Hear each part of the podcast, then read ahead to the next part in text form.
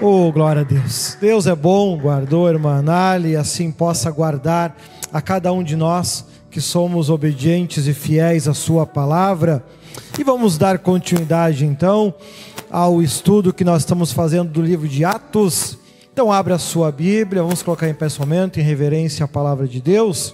Livro de Atos, capítulo 7, versículo 30. Vamos continuar aqui vendo então o testemunho, ou melhor dizendo, a defesa de Estevão, né? enfrentando uma grande dificuldade, um momento bastante difícil, e olha a forma como ele reage nessa situação, né? Atos 7, 30. Nós estudamos até o 29 no último dia, no episódio anterior, e agora nós vamos estudar então do 30 em diante.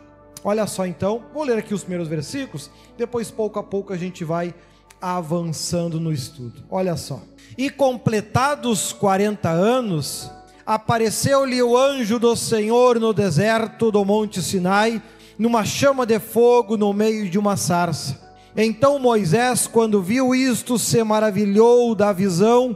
Então, aproximando-se para observar, foi-lhe dirigida a voz do Senhor, dizendo: eu sou o Deus de teus pais, o Deus de Abraão, o Deus de Isaac e o Deus de Jacó. E Moisés, todo trêmulo, não, os, não ousava olhar. E disse-lhe o Senhor: Tira as alparcas dos teus pés, porque o lugar em que estás é terra santa. Amém? Oramos, falamos com Deus. Senhor Deus, amado Pai que a tua graça e o teu espírito esteja nosso coração, nossa vida. Muito obrigado pela oportunidade que temos de mais um dia estudarmos a tua palavra e nos aproximarmos cada vez mais de ti. Guia-nos para um caminho de verdade, justiça e paz. Fortaleça-nos na fé, no amor e na graça do teu espírito e que possamos assim desta forma nos aproximar cada vez mais de ti. Graças damos por tudo, damos glórias ao Pai, ao Filho e ao Espírito Santo de Deus. Amém? Os irmãos podem sentar. Glória a Deus. Oh, glória a Deus. Olha só então, nós estamos vendo aqui que Estevão foi preso injustamente e ao estar vivendo esta injustiça, ao invés dele reclamar, ao invés dele lamentar, ao invés dele apontar defeitos nos que estavam lhe acusando, ao invés dele tentar se autodefender, se auto-justificar, ao invés dele reclamar da vida, ao invés dele ficar dizendo, é, de que, que adiantou eu ser tão fiel, de que, que adiantou eu ir tanto na igreja, de que, que adiantou eu buscar tanto a Deus, de que adiantou isso, de que adiantou aquilo. Não, ele não perdeu tempo com isso, porque ele não ia à igreja simplesmente para bater ponto, ele ia à igreja por amor a Deus e por ele estar sendo preso injustamente, isso não mudava o amor que ele sentia por Deus e pelo trabalho que ele fazia. Ao invés dele jogar fora, guardando apenas o que estava acontecendo de ruim, ele guarda apenas aquilo que, que havia de bom, que foi o tempo que ele teve para conhecer mais a palavra de Deus, conhecer mais as histórias e olha num tempo onde praticamente a Bíblia ainda não existia, existiam rolos e pergaminhos de que não eram todos que conseguiam ter um acesso tão fácil como é com a Bíblia hoje, né? onde você pode ter quantas Bíblias quiser, pode ter quantas versões quiser no teu celular, enfim. Então, e mesmo ele não tendo essas facilidades todas, ele vem aqui e demonstra em meio a isso que no momento da luta, no momento dos problemas, é momento de nós mostrarmos que realmente amamos a Deus mais do que a vida e as coisas que a gente conquista. E então ele, ele como é, continua descrevendo ali a história. Ele está descrevendo desde o começo lá de Abraão, e aqui ele começa a entrar a descrever o início do ministério de Moisés, né, quando Deus o chama para isso. Olha o versículo 30 ali, numa outra versão até mais claro, que fica mais fácil. Olha só: Passados 40 anos, apareceu a Moisés um anjo nas labaredas de uma sarça em chamas no deserto, perto do monte Sinai. Passados 40 anos, ou seja, aqui Moisés já tinha por volta de 80 anos de idade, né? Já não era uma criança. Para quem querer alegar para Deus, ah, eu não posso fazer a obra de Deus porque eu estou muito velho. Se você tem mais do que 120 anos, é compreensível. Se você tem 80, não é desculpa, porque com 80 ele foi para o meio do deserto. Olha ali, ó, 31. Vendo aquilo, ficou atônito e, aproximando-se para observar, ouviu a voz do Senhor. 32. Eu sou o Deus dos seus antepassados, o Deus de Abraão, o Deus de Isaac e o Deus de Jacó. Moisés, tremendo de medo, não ousava olhar. Você imagina você em um lugar sozinho, né? sozinho, em um tempo aonde milagres ainda não eram coisas comuns, depois que aconteceu com mais intensidade, todas as dez pragas, depois que aconteceu o mar se abrindo, chover pão, coluna de fogo, a nuvem de dia, e as coisas ficaram mais evidentes. Mas até aqui, manifestações não eram tão comuns. Né? Como se poderia esperar. Aí tu tá caminhando um dia, de repente começa a pegar fogo numa árvorezinha do nada, e de dentro da árvorezinha sai uma voz que começa a falar contigo, e tu não corre. Né? Ah, mas quem é que não ia ficar com medo? Bom, com medo até ele ficou, né? No momento que ele percebeu que era Deus que falava com ele, aí mais ainda, ele cravou os olhos e não abria. Porque todo mundo tinha este receio de que qualquer ser humano que olhasse para Deus né, morreria. Os próprios textos descrevem isso. Então, no momento que ele percebeu que era Deus, não dá uma de curioso, não dá uma de curioso, não dá uma de curioso, né? Cravou o zoinho, né? Mas aí o Senhor vai conversando com ele, falando com ele, para ele se até para ele se acalmar. Primeira coisa, tira as sandálias dos teus pés porque o lugar em que você está é terra santa. Ou seja, Moisés, não perde tempo com medo, faz algo que seja útil, né? tira o teu sapatinho do pé. Né? Ou seja, então por vezes nós temos que perceber que o medo não pode ser um condutor na nossa vida, não deve nos conduzir a tomar atitudes por vezes precipitadas. Né? O medo é uma excelente ferramenta de proteção do nosso cérebro, que produz esta sensação que a gente chama de medo, para nos alertar diante de perigos. Né? Porém, quando ele é exagerado, ele acaba nos induzindo a, a fazer coisas que mais nos prejudicam do que nos ajudam. Moisés começa aqui aos poucos a aprender isso, que não adianta ter medo quando se relaciona a Deus. É preciso ter atitudes certas. Porque se você não tiver as atitudes certas em algo que se relaciona a Deus, não vai adiantar nada esse medo. Né? Então, primeiro ponto, tira a sandália do pé. Né? Depois, ele continua ali dizendo 34: de fato tenho visto a opressão sobre o meu povo no Egito. Ouvi seus gemidos e desci para livrá-lo. Venho agora, vem agora, e eu o enviarei de volta ao Egito. Então aqui Moisés então é chamado para começar o seu ministério, para começar o seu trabalho, para começar a sua função com Deus, e o primeiro passo era voltar para o Egito. Né? Vemos aqui nesse 34 que as aflições do povo não passam despercebidas aos olhos de Deus. Nada passa despercebido aos olhos de Deus. Né? Porém, a sua palavra tem que se cumprir, em outras palavras, aquilo que Deus previu lá no início dos tempos vai se cumprir, precisa se cumprir. Porque Deus ele não é um Deus movido por emoções porque se o fosse, ele seria um homem como nós. Mas ele é movido por um propósito, por um objetivo que ele traçou desde a criação do mundo. Quando nós percebemos isso, a gente percebe que nas nossas orações não adianta eu descarregar a minha emoção como se isso fosse tocar o coração de Deus e, e por pena de mim ele fosse me ajudar. Irmão, a pena, este é um sentimento que eu já comentei aqui, que é um sentimento puramente humano, é uma característica nossa como seres humanos. No mundo espiritual não existe a pena, existe aquele que cumpriu e aquele que não cumpriu, aquele que fez e aquele que não fez, aquele que merece a proteção, aquele que não merece a proteção.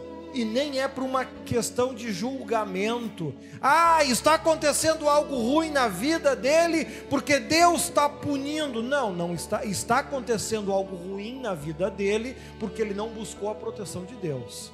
Não é uma punição como se Deus fosse o perverso que pune os que não lhe servem. Não, não. Ele simplesmente não faz nada. E o diabo está aí para roubar, matar e destruir o que é algo automático. Ele não precisa autorização para fazer isso. Os nossos erros, os nossos pecados, as nossas escolhas já nos aproximam dele. Então, estes 415, 430 anos que o povo ficou padecendo em muito em boa parte deste tempo, né? Não foi em todo o tempo, já que houve ali o tempo de José, que era o governador, o povo viveu muito bem, as suas histórias ainda perduraram por mais um tempo, porém isso foi se apagando, se esquecendo, da mesma forma que o povo vivendo uma vida tranquila, foram se esquecendo de Deus, foram se esquecendo das suas responsabilidades, foram deixando Deus de lado e ao escolher se deixar Deus de lado, se afastar de Deus, se aproximaram automaticamente de Satanás, que não veio para te abençoar, para te ajudar e te proteger, ele veio para matar, roubar e destruir, e com este esfriamento do povo, o diabo foi entrando, Deus foi saindo, escolha do povo, e daí todo o sofrimento que se abateu sobre eles. Então é importante que você guarde bem isso, que erroneamente muita gente diz: ah, aquele irmão está sofrendo porque é castigo de Deus. Não, isso é um erro bíblico tremendo. Deus ele não vem para punir. Houve até uma situação interessante poderia ser até hilária se fosse, se fosse contar de quem veio, porque houve uma situação onde ninguém quis aceitar a Cristo em uma dada região, e João, vendo aquele desprezo, pergunta para o Senhor: Senhor, tu quer que a gente ore, desça fogo do céu e consuma todos eles? Né? Aquele que viria a ser conhecido depois o apóstolo do amor. Né? Veja só que contradição. E próprio Cristo diz: Não, mas eu não vim para matar o homem, eu vim para salvar o homem. A punição, o castigo, as tuas dores, os teus sofrimentos, as tuas angústias, não é castigo de Deus, é a falta de relacionamento tua com Deus. Tu não tem a proteção de Deus suficiente, tu não tem a guarda de Deus suficiente, e por isso que se abate essas dores e esses sofrimentos sobre a tua vida, como houve aqui no tempo do deserto. Uma forma fácil de você enxergar isso é, por exemplo, né? Vamos supor que aqui fosse um precipício e você quer proteger né, que ninguém caia. Aí você vem e coloca uma cerca de 15 centímetros de altura. Pronto, agora tem uma cerca, está protegido. Vai adiantar? Não. Ah, mas eu botei a cerca. Sim, mas ela não é suficiente. Daqui a pouco vai até ajudar a cair, porque tu tropeça nela e cai. Né? 15 centímetros de cerca, que adianta isso? E tem muito crente que constrói uma vida com Deus justamente nesta medida. Ah, eu sirvo a Deus. Sim, igual o cara que botou uma cerca de 15 centímetros. Né? Acha que, ah, não, minha casa está protegida contra o devorador. Com essa cerquinha, ele ri de ti e pula por cima. Ou seja, então é importante que a gente tenha em mente que quando este povo, ah, nós somos o povo santo de Deus, estamos protegidos, nada vai acontecer. Aconteceu, viraram escravo e não foi a única vez. Desde lá do tempo de Noé, com a arca no dilúvio, todo mundo era descendente de Adão e Eva. Ah, eu sou filho de Adão, eu sou filho de Adão. Adiantou alguma coisa? Não, não adiantou nada. Porque tinha o título, sim, mas o título que tinha era igual uma cerquinha de 15 centímetros. Está ali, existe. Deus não está dizendo que tu não fez nada. O problema é que não é suficiente.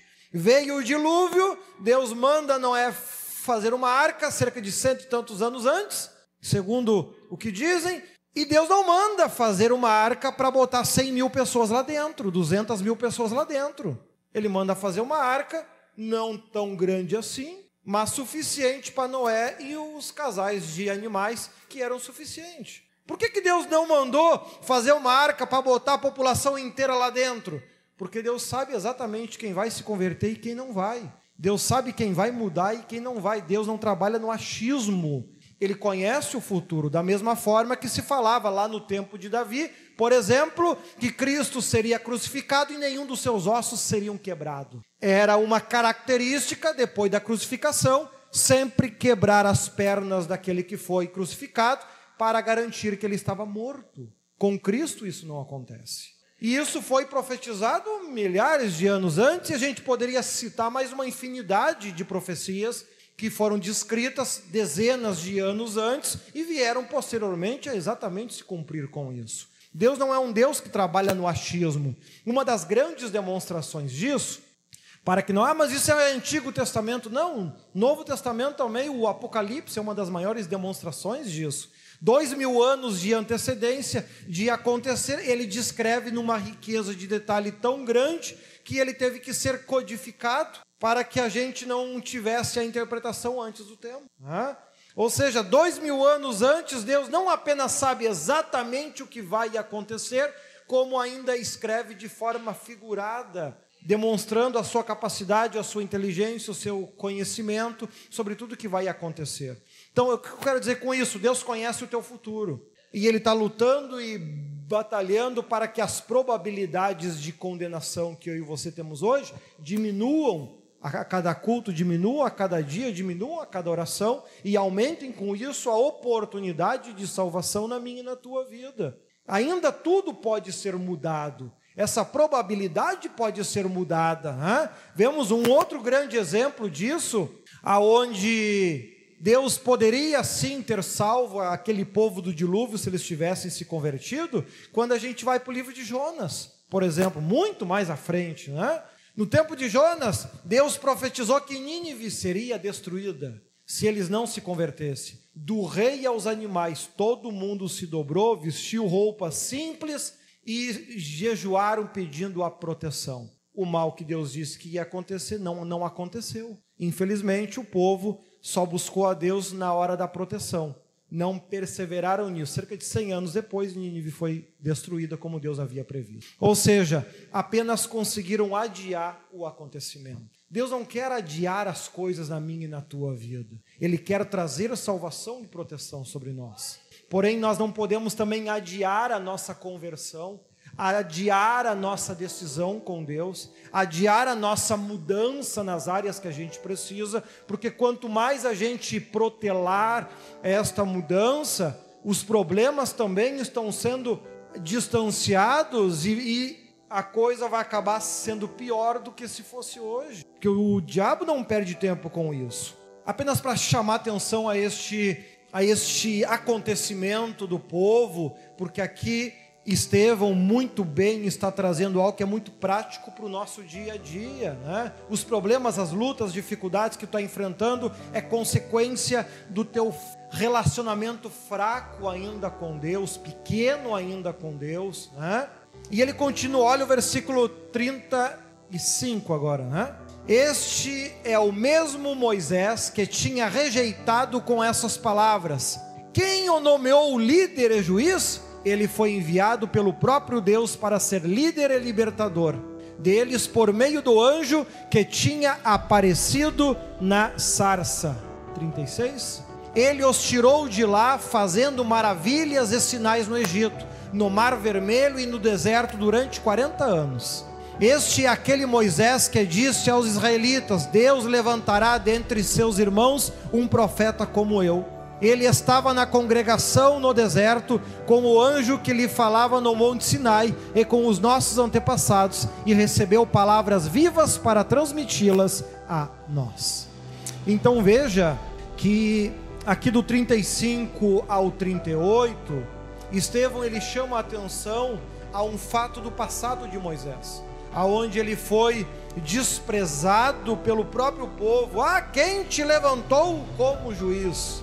Irmão, nós temos que aprender a ser mais fortes do que as acusações que as pessoas fazem contra nós. Nós vamos ser aquilo que Deus quer que a gente seja, e ponto final. Se, se não for agora, vai ser daqui 5, daqui 10, daqui 20 anos, não importa, mas vai acontecer. Porque o tempo para, para Deus não é problema. Né?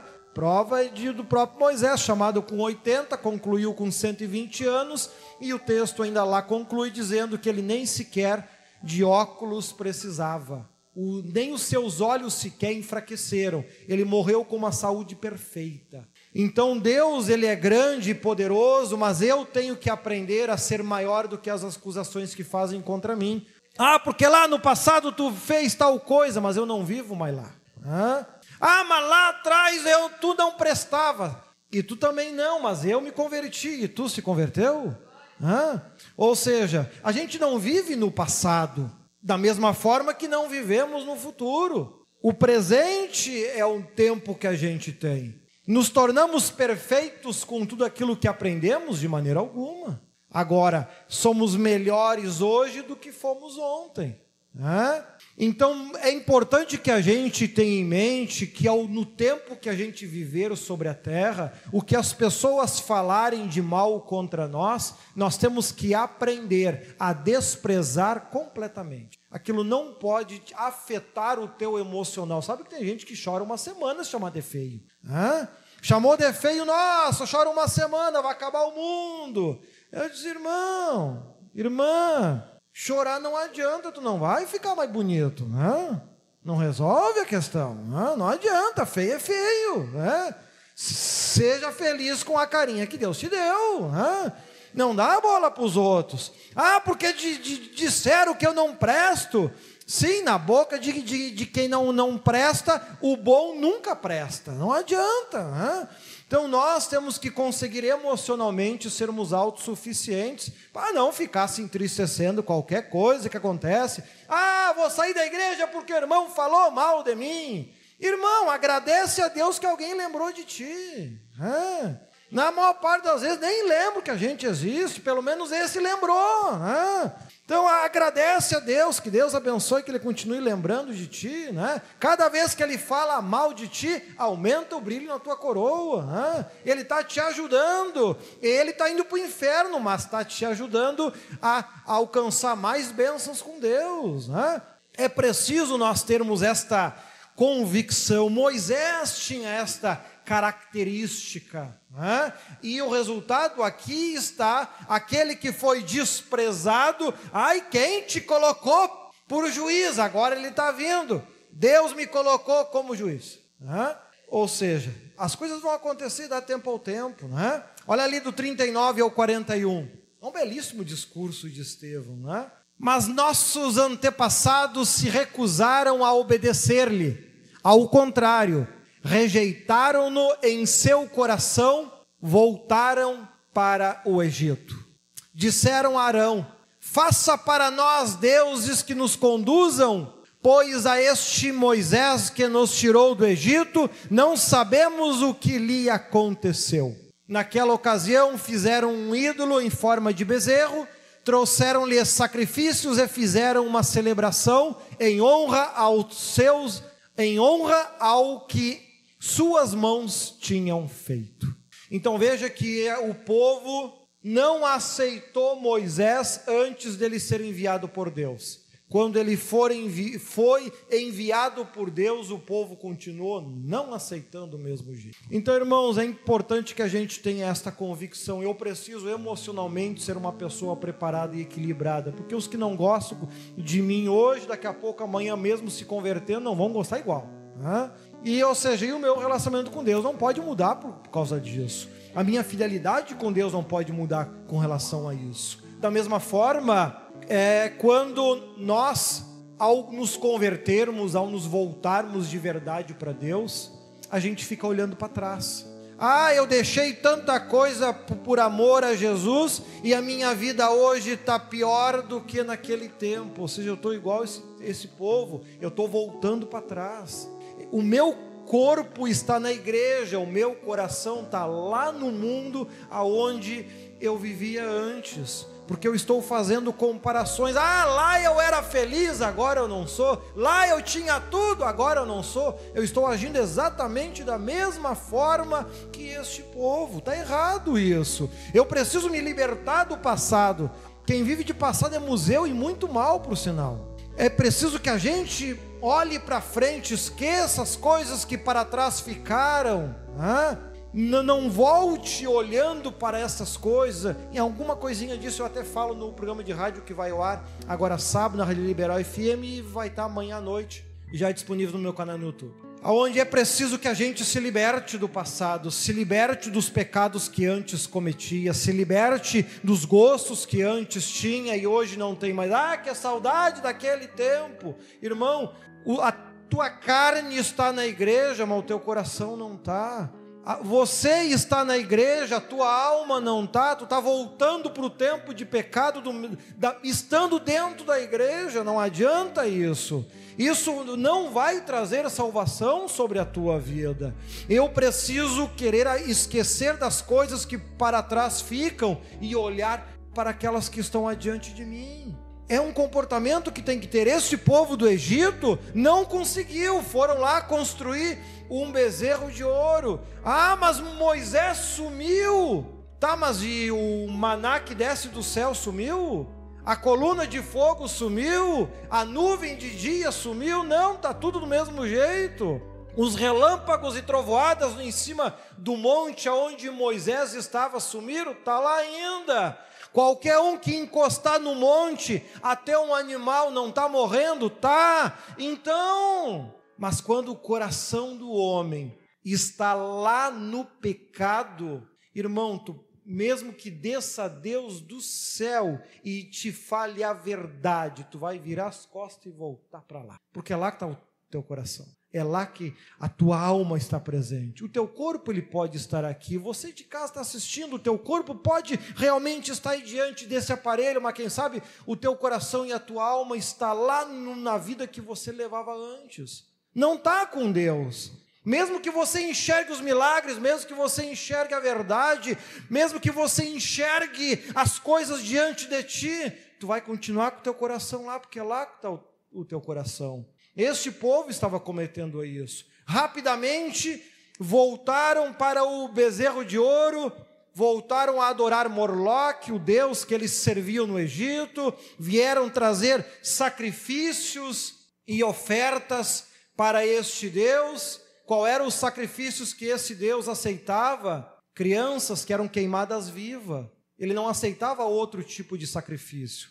Próprio Deus mesmo, ao longo de, do, do Pentateuco, ele descreve dizendo: Eu nunca pedi para que vocês queimassem os vossos filhos a mim. O povo fazia isso de bom grado, ou seja, foi só o líder se afastar um pouquinho e se atiraram tudo no colo do capeta de novo, comendo do pão que vinha do céu, bebendo da água que sai da pedra, Deus sustentando, guardando, protegendo, e eles voltaram lá para o Deus de antes. Ah, mas eles são muito burro, igual muito crente hoje em dia porque eles estão com a verdade sendo esfregada nos seus olhos e continuam lá no erro, lá no pecado, lá na falha, lá nos caminhos tortos. Ah, eu estou com Deus, eu estou com Deus. É a cerquinha de 15 centímetros. Ah, não, mas Deus vai me guardar, o diabo não pode ir contra mim. É, depois, quando as desgraças acontecem, Deus esqueceu de mim, Deus é isso, Deus é aquilo, Deus é aquele. É. Deus fala, tua cerca não serve para nada. Não, eu sou um servo de Deus. Ah, então vamos ver então. Ah, Busca o Senhor Jesus. A gente tem que parar de olhar para trás e olhar para frente. O que ficou para trás, se ficou mulher, se ficou filho, se ficou seja o que for, esquece, olha para frente. Tu não vai morrer em família. Cada um morre sozinho mesmo, não adianta. Te agarra com Deus. Olha para frente. Deus é bom, mas a gente, o nosso coração tem que decidir, né? Nosso coração tem que ser. Olha do 42 e o 43. Mas Deus afastou-se deles e os entregou à adoração dos astros, conforme o que foi escrito no livro dos profetas.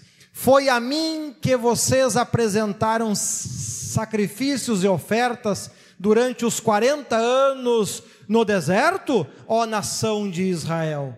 Em vez disso, levantaram o, santuário de Moloque e a estrela do seu Deus Renfã ídolos que vocês fizeram para adorar. Portanto, eu os enviarei para o exílio, para além da Babilônia. Ou seja, o povo passou 40 anos no deserto, tendo um contato com Deus extremamente próximo, desde a construção do primeiro tabernáculo, desde a construção do primeiro tabernáculo, que Deus desceu como uma forma de nuvem e encheu todo o tabernáculo, comprovando que ele o aceitava. Último capítulo de Êxodo, se a memória não me engana, e demonstrando que era preciso estarmos com essa proximidade com Deus, era preciso estarmos assim próximo a Deus. E o povo passou os 40 anos ouvindo, ouvindo, ouvindo, ouvindo, sacrificando, eles deixaram de ajudar. Não, o templo, mesmo sendo uma tenda, era revestido de ouro e de riquezas extraordinárias que esse povo doou. O problema é que este povo estava com o corpo dentro da igreja, o coração e a alma não estavam. Eles ajudavam Moisés a construir o tabernáculo, traziam ali os animais para sacrificar todo sábado, faziam as oferendas, faziam aquilo que era ensinado, porém eram apenas repetidores de regras, eram apenas repetidores de lei. Eles não amavam aquilo que faziam, apenas faziam. Eles apenas cumpriam com rituais. O amor deles não estava em Deus. E isso trouxe grande tragédia, não apenas sobre eles, olha, porque este aqui é o povo que está aqui a recém com Moisés. O texto está dizendo que esta maldição que foi a forma deles servirem a Deus, não atacou, não limitou apenas a vida deles, não trouxe desgraça sobre a vida deles, já que todos com mais de 20 anos, todos morreram no deserto, nenhum sobreviveu. Mas o texto aqui ele chama atenção, Estevão chama atenção, esta maldição que eles começaram a construir lá no deserto, por não estarem com o coração em Deus, mas sim nas coisas da terra, trouxe maldição sobre a sua família, sobre os seus filhos, que foram crescendo e se desenvolvendo com a mesma cabeça, com a mesma visão, com o mesmo jeito, com a mesma forma, servindo a Deus do mesmo modo errado. E isso aqui Estevão diz os levando para o exílio. Amado, o exílio aconteceu centenas de anos depois disso. Olha o quanto este comportamento errado de servir a Deus perdurou por décadas. Um comportamento que passou de geração em geração, de geração em geração, de geração em geração, e nascia filho, e nascia filho, e ninguém melhorava, ninguém mudava nisso, era um círculo vicioso na forma de adorar, de servir a Deus, nada muda, nada altera, é o mesmo modo errado de servir, de adorar, de buscar a Deus, viciados nesta forma repetida, sem relacionamento, baseada apenas em comportamentos. Resultado teve que vir o exílio para trazer grande dor e sofrimento e quebrar com essa maldição. E não foi algo rápido e instantâneo. O que menos ficou tempo, acho foi Judá por volta de 70 anos. Israel, porque aí o reino já estava até dividido, foi mais de 100 anos de exílio que eles ficaram. Olha a tamanha tragédia que se abateu sobre essa nação pela sua forma errada de servir a Deus. E torna a repetir, olha os detalhes do texto ele não está falando que esse povo não era fiel no indízimo, não era fiel em oferta, eles eram. Crônicas mesmo, se você abrir segunda Crônicas 31 ou primeira Crônicas 31, os próprios sacerdotes pediram ao povo que não trouxessem mais doações, porque eles não tinham mais aonde guardar. Fidelidade eles tinham, o que faltava era amor a Deus a dedicação para cumprir com rituais, isso eles faziam em abundância. Isaías mesmo começa descrevendo: Estou cansado das vossas festas, estou cansado dos vossos sábados, estou cansado das vossas ofertas, porque é só uma repetição religiosa e é vazio, não tem amor nisso. Hã? Então ele está chamando a atenção nossa aqui no 42 e no 43. Olha do 44 ao 50. No deserto, os nossos antepassados tinham o tabernáculo da aliança, que fora feito segundo a ordem de Deus a Moisés, de acordo com o modelo que ele tinha visto. Tendo recebido o tabernáculo, nossos antepassados o levantaram sob a liderança de Josué quando tomaram a terra das nações que Deus expulsou de diante deles. Este tabernáculo permaneceu nesta terra até a época de Davi, que encontrou graça diante de Deus e pediu para que lhe permitisse providenciar uma habitação para o Deus de Jacó. Mas foi Salomão quem lhe construiu a casa. Todavia, o Altíssimo não habita em casas feitas por homens, como diz o profeta. Ó céu, o céu é o meu trono, a terra o estrado dos meus pés. Que espécie de casa vocês me edificarão? Diz o Senhor. Ou onde seria meu lugar de descanso? Não foram as minhas mãos que fizeram todas estas coisas? Então veja que aqui, como eu já estava comentando, fidelidade em comportamentos o povo tinha. Atitudes em comportamento o povo tinha, faltava é amor sincero e real por Deus. Apenas comportamentos, apenas atitudes são vazias, não trazem proteção nenhuma, não trazem graça nenhuma, não constrói relacionamento nenhum com Deus. Somente Deus pode nos proteger e nos guardar do mal. Só Ele tem poder e autoridade. Agora é preciso que os nossos atos não sejam apenas atitudes e comportamentos de trazer uma oferta, de trazer o dízimo, de trazer um voto, de ajudar a igreja, de vir nos cultos, de orar, de jejuar, que não, serão, que não sejam meras repetições religiosas mas que de fato haja amor em nós por aquilo que nós estamos fazendo. Isso, inclusive, é uma das bases do Novo Testamento, que pronuncia dizendo: tudo que você fizer, não faça por força ou por violência, faça por amor. O amor é a base de tudo. E, a, e o próprio texto ainda diz que o amor é a base de tudo e nele não há lei, não há regra, não há nada, ele é maior do que tudo. Grande demonstração do próprio amor de Cristo na cruz por nós. Então vemos que é importante que a gente tenha fidelidade nisso, né? É importante que a gente cumpra com essas coisas, mas como diz Cristo lá em Mateus, é importante que vocês façam estas coisas, mas também não se esqueçam destas.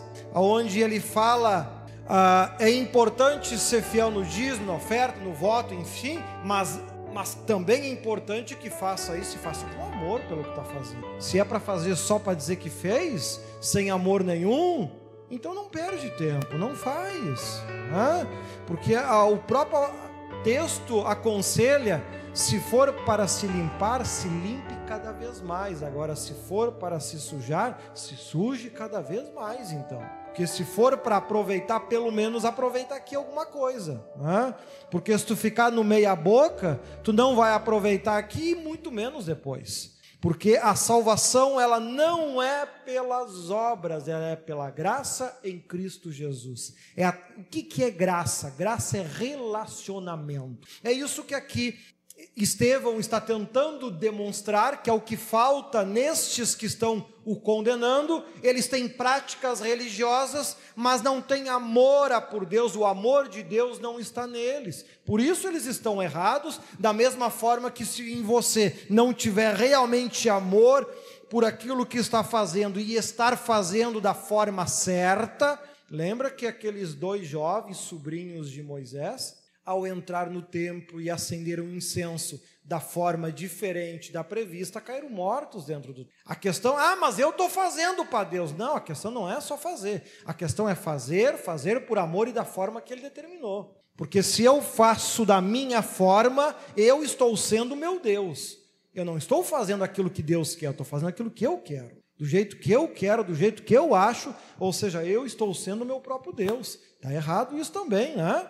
Então vemos que aqui do 44 ao 50 ele chama ainda mais atenção nessas questões. Olha ali do 51 ao 53, que aí ele começa a ser mais direto naquilo que ele está dizendo, de forma resumida ao longo de toda essa explanação, que estes homens eles tinham práticas religiosas. Eles tinham o jejum três vezes por semana, davam o dízimo de tudo, mas não tinha amor neles. Por várias vezes ao longo do ministério de Cristo, ele demonstrou isso através das suas cerca de 30 parábolas, através dos cerca de 35 milagres que ele manifestou, seus mais de 100 ensinamentos, ele demonstrou que a base de nós tem que ser o amor e a obediência a Deus. Vai servir a Deus? Lembra-te, não é para te servir a ti mesmo, não é para te servir a A, B ou C.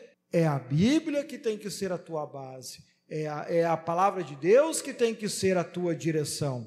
E aí ele continua sendo mais direto ainda para não ficar dúvida. Ó, de 51, 53. Povo rebelde, obstinado de ouvidos, obstinados de coração e de ouvidos. Vocês são iguais aos seus antepassados, sempre resistem ao Espírito Santo.